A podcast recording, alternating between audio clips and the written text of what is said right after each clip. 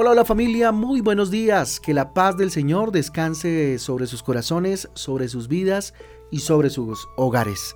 Con ustedes su pastor y servidor Fabián Giraldo de la Iglesia Cristiana Jesucristo Transforma. Les invito a un tiempo de transformación a un tiempo de devocional por medio de la palabra de Dios.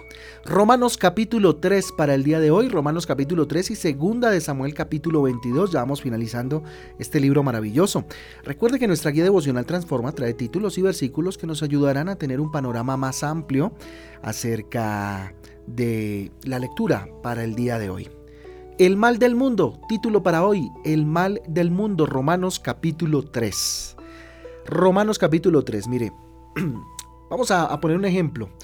Si un médico dice eh, con tono excitado y muy estricto, descubrí la vacuna para la fiebre tibetana, vengan y hagan una fila para inyectarlos rápidamente. ¿Cuántos se acercarían? ¿Cuántos serían aquellos que se acercarían a esa fila para ser inyectados inmediatamente? ¿Mm?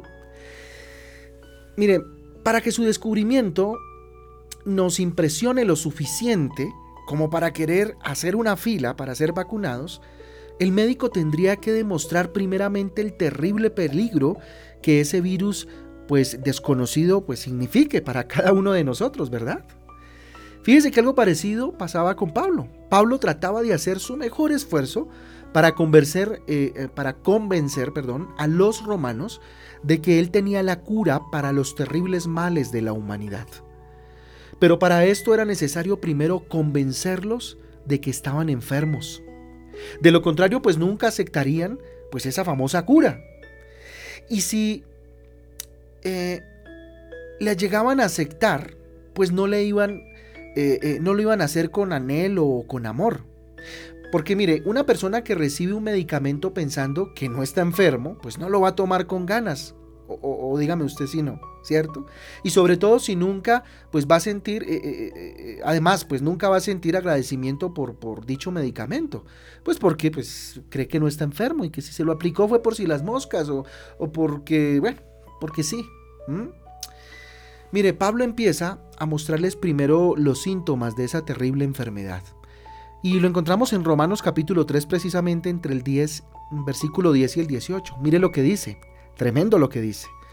Como está escrito, no hay justo ni aún uno.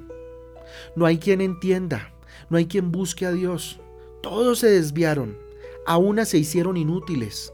No hay quien haga lo bueno, no hay ni siquiera uno. Sepulcro abierto es una garganta, con su lengua engañan. Veneno de áspides hay debajo de sus labios. Su boca está llena de maldición y, de amargura. Sus pies se apresuran para derramar sangre. Quebranto y desventura hay en sus caminos, y no conocieron mi camino de paz. No hay temor de Dios delante de sus ojos. Tremenda radiografía que hace Pablo de ese contexto, pero ojo, si miramos el contexto actual, ahí estamos metidos nosotros. Ahí está la realidad que hoy estamos viviendo. Hoy vemos destrucción, crímenes, guerras, familias divididas, pobreza extrema, hombres, eh, padres matando a hijos, hijos matando a padres. Estamos viendo una cosa espantosa. Pero ojo, a veces nosotros nos quedamos atrás. Pregúntese usted hoy, ¿usted ha robado? ¿Usted ha pensado mal? ¿De su boca ha salido veneno para otros? ¿Nos hemos hecho inútiles para el reino de Dios? ¿Hemos abandonado a Dios? ¿Lo tenemos como por ratos? Pregúntese, si muchas veces no hemos caído en esas, en esas situaciones. Preguntémonos si de verdad también no estamos en esas circunstancias muchas veces. Y ahora le muestra la y ahora después les muestra la enfermedad, que es el pecado. Así se llama la enfermedad. Romanos, capítulo 3, por supuesto, versículo 23. Dice, por cuanto todos pecaron y están destituidos de la gloria de Dios. Así les escribe Pablo. Mire, Dios no hizo al hombre para que viviera mal. Dios no hizo al hombre para que sufriera. Dios no hizo al hombre para que viviera infeliz. Dios lo hizo para que viviera feliz, en gozo, para que poblara la tierra con sus familias felices. Pero si salimos a la calle y miramos la, o miramos la televisión, encontramos un panorama totalmente diferente y aterrador por demás. ¿El motivo? ¿Cuál es el motivo? Todos somos pecadores, familia. Yo sé que estos mensajes a veces entran como en reversa, pero así somos y hay que vernos a la luz de la palabra de Dios. Y estamos condenados. Y lo peor es que nada podemos hacer nosotros para cambiar esta situación. En nuestras fuerzas nada definitivamente podemos hacer, déjeme decirle. Mire, pecado no es la drogadicción, la drogadicción es la consecuencia. El pecado es alejarse de Dios. La drogadicción, la prostitución, eh, las adicciones, las malas palabras, qué sé yo, etcétera, eh, eh, y todos esos demás males que aquejan la humanidad, tan solo son las consecuencias de estar destituidos de la gracia de Dios. Cuando alguien no está con Cristo, todos los males le empiezan a llegar. Y es así, déjeme decirle, es así. Pero, ¿cómo es que el hombre llegó a ser pecador? ¿Cuándo lo hicimos? Es la gran pregunta. Pablo les explica que fue a través del primer hombre de Adán. Por allá en Romanos 5, capítulo 12 dice, por tanto, como el pecado entró en el mundo por un hombre y por el pecado, perdón, y por el pecado la muerte, así, así la muerte pasó a todos los hombres por cuanto todos pecaron. Mire, de Adán para acá, todos nacemos con pecado. Pero ¿cómo así? Eso es, eso es injusto. Somos considerados culpables, déjeme decirle. Haga de cuenta que un hombre es delincuente y es condenado a dos años de cárcel. Y cada hijo que le nace también tiene que pagar esa condena. De esa misma forma estábamos en relación con nuestro padre Adán. Él pecó, fue destituido de la gracia de Dios y juntamente con él todos nosotros, porque él nos representó. ¿Por qué? Preguntémosle a Dios. ¿Ah? Mira, pero mire, pero mire, Pablo les da una gran noticia, o nos da una gran noticia. Él tiene la cura a ese terrible mal. Ya conociendo la enfermedad sería más fácil que los romanos recibieran con ansia, con amor, esa vacuna que él traía en sus manos. ¿sí? Mire lo que dice Romanos 5:21. Para que así, como el pecado reinó para muerte, así también la gracia reine por la justicia para vida eterna mediante Jesucristo nuestro Señor. Jesucristo se convierte entonces en la única solución, en la única cura para la humanidad. ¿Ah? Mire, mire lo interesante, ¿ah? Mire, mire lo profundo que es lo que hoy estamos conmemorando en esta Semana Santa.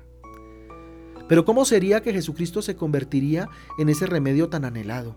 El antídoto, ¿cuál sería? ¿Cuál vendría a ser? La sangre de Jesús. Por Dios, qué bonito, ¿verdad? Solo a través de ella sería posible la salvación del mundo.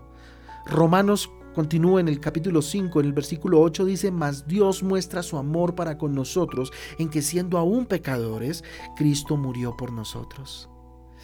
Cristo tenía que morir para poner eh, a, a, nuestra disposición su sangre preciosa como antídoto a la enfermedad del pecado.